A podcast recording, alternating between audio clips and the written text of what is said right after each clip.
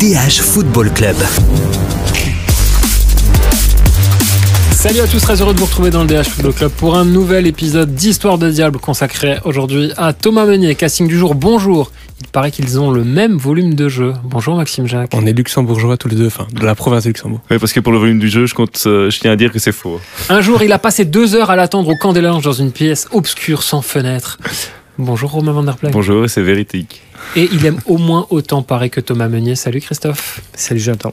Et vous le savez, dans le DH Football Club, l'important c'est les trois points. L'important, c'est les trois points. On commence, messieurs, par le commencement, naturellement, par les grands débuts de Thomas Meunier. Est-ce que vous vous en souvenez de cette première sélection Christophe? Ben non, parce que c'est moins marquant que, que d'autres podcasts qu'on a pu faire sur, sur les Diables.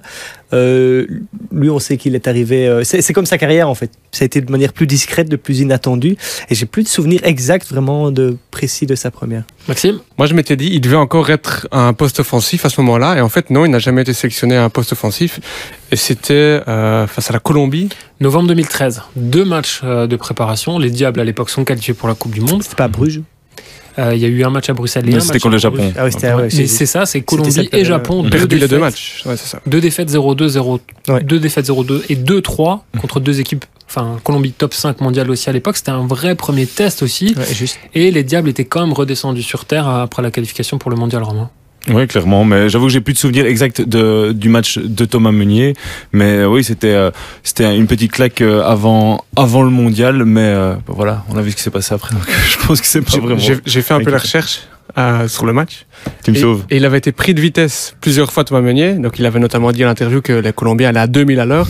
Mais l'anecdote qu'on qu'on qu'on retient de ce match, c'est qu'en fait, il avait acheté des tickets pour aller voir le match parce qu'il avait été voir toute la campagne de qualif comme supporter. Il Ouais. dit je suis un vrai Belge, un patriote d'ailleurs. Il l'a prouvé à maintes reprises par la suite. Et donc ce jour-là, non seulement il avait les tickets, mais il était titulaire et donc bah, les tickets ils étaient pour quelqu'un d'autre. Ça, j'ai un souvenir qu'il était resté très très très longtemps en zone mixte. Il a vraiment fait tout, tout ses Il devoirs. avait Il a fait avec le sourire et euh, il était resté très très longtemps, je me souviens. Parce que euh, naturellement, il a dit que les Colombiens allaient très vite, que c'était la meilleure équipe qu'il avait jouée à l'époque. Depuis, il a quand même affronté d'autres adversaires. Mais surtout, le titre du papier à l'époque, c'est c'est pas des clinches, hein, ces Colombiens. Quand même. voilà, du Thomas Meunier tout craché. Euh, pour reprendre son match, euh, il avait eu 5 de la part de Yves.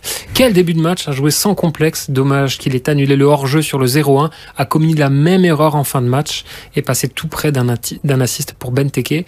Et il avait été aussi titularisé, messieurs, un peu par défaut, parce qu'à l'époque, Daniel Van Buyten était grippé, et du coup, Toby Alderweireld avait glissé dans l'axe, et donc on avait une compo avec Mignolet dans les buts, Meunier à droite, Vertonghen à gauche, Alderweireld et Vermaelen dans l'axe, Witzel de Fourfelaini, De Bruyne, Benteke, Hazard.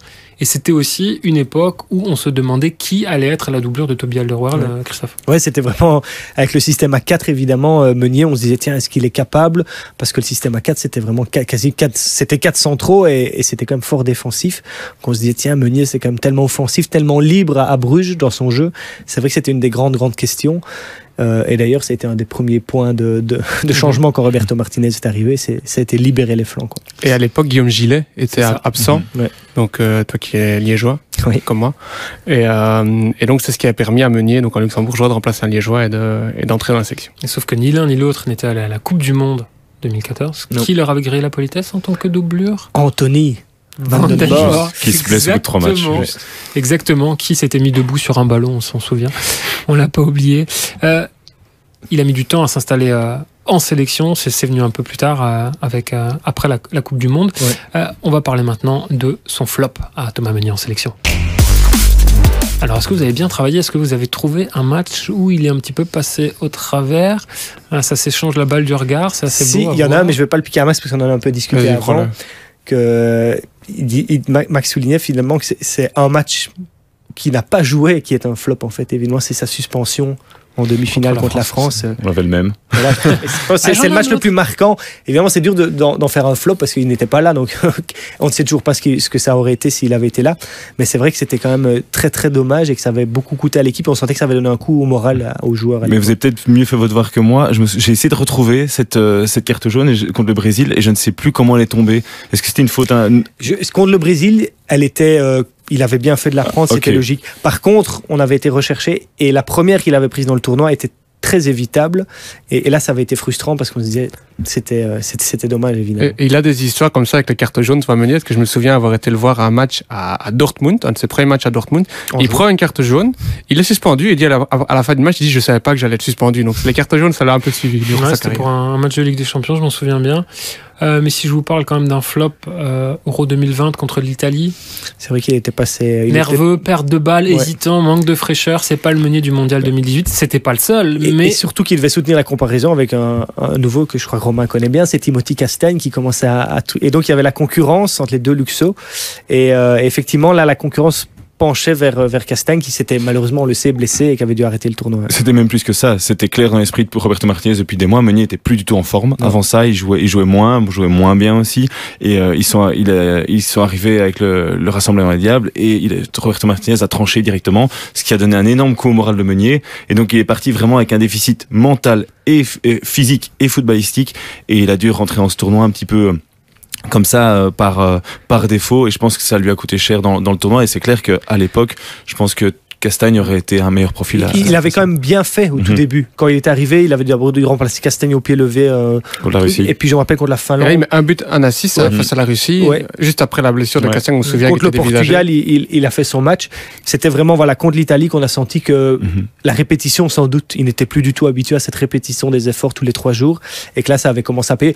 Après, faut dire aussi, c'était pas le seul qui était pas bon Non. contre l'Italie. euh, ce Mais c'est vrai que dans sa carrière globale, club et sélection confondus, euh, il y a eu un avant et un après Paris, dans le sens où, quand il est arrivé à Dortmund, il a, été, il a longtemps couru après sa forme, vu qu'il avait arrêté très tôt sa saison en raison du Covid, Mm. vu que la Ligue 1 avait été mise sur pause à l'époque, et qu'il a mis du temps finalement à retrouver son meilleur niveau aussi, euh, Max. Mais il a eu beaucoup de moments comme ça dans sa carrière. On s'est posé beaucoup de questions. À Paris aussi, quand il est arrivé, on s'est posé des questions.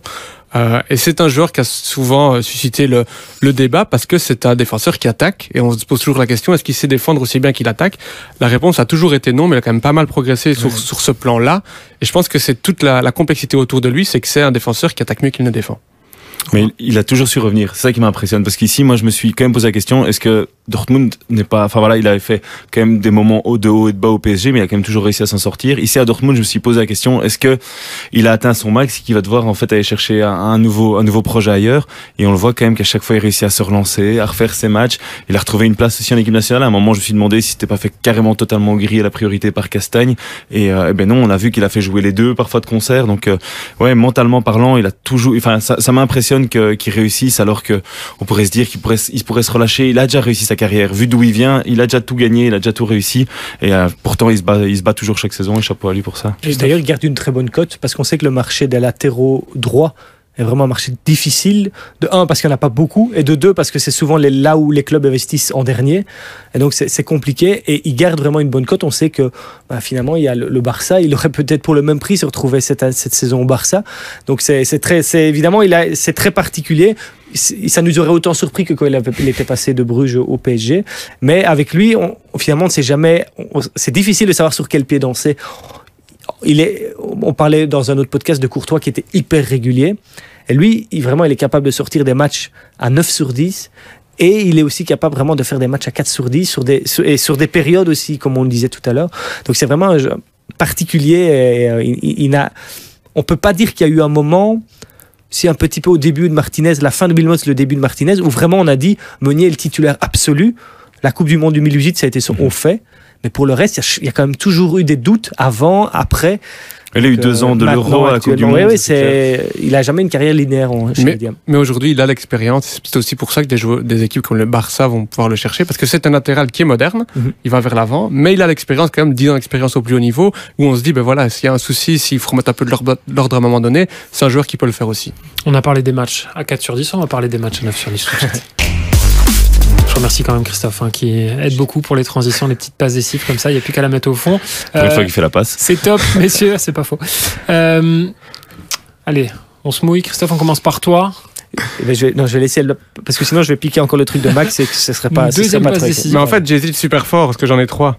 On peut, on- on- je vais dire les trois et on va chacun voter. Non, non, de, de Ouais, dire- vas-y, ouais, fais- on dit fais un les vote, trois, fais voilà, un vote. les trois, Donc j'ai 3 buts, 4 assists face à Gibraltar, à Sclessin, le jour du retourné d'Axel Witsel, on s'en souvient, victoire 9-0. 31 août 2010. 3 buts, 4 assists. c'est on avait- quand même on avait rarissime dans un On avait match, surtout bien mangé à. Sclessin. On hein, avait Max. très, très bien mangé. Des boulets.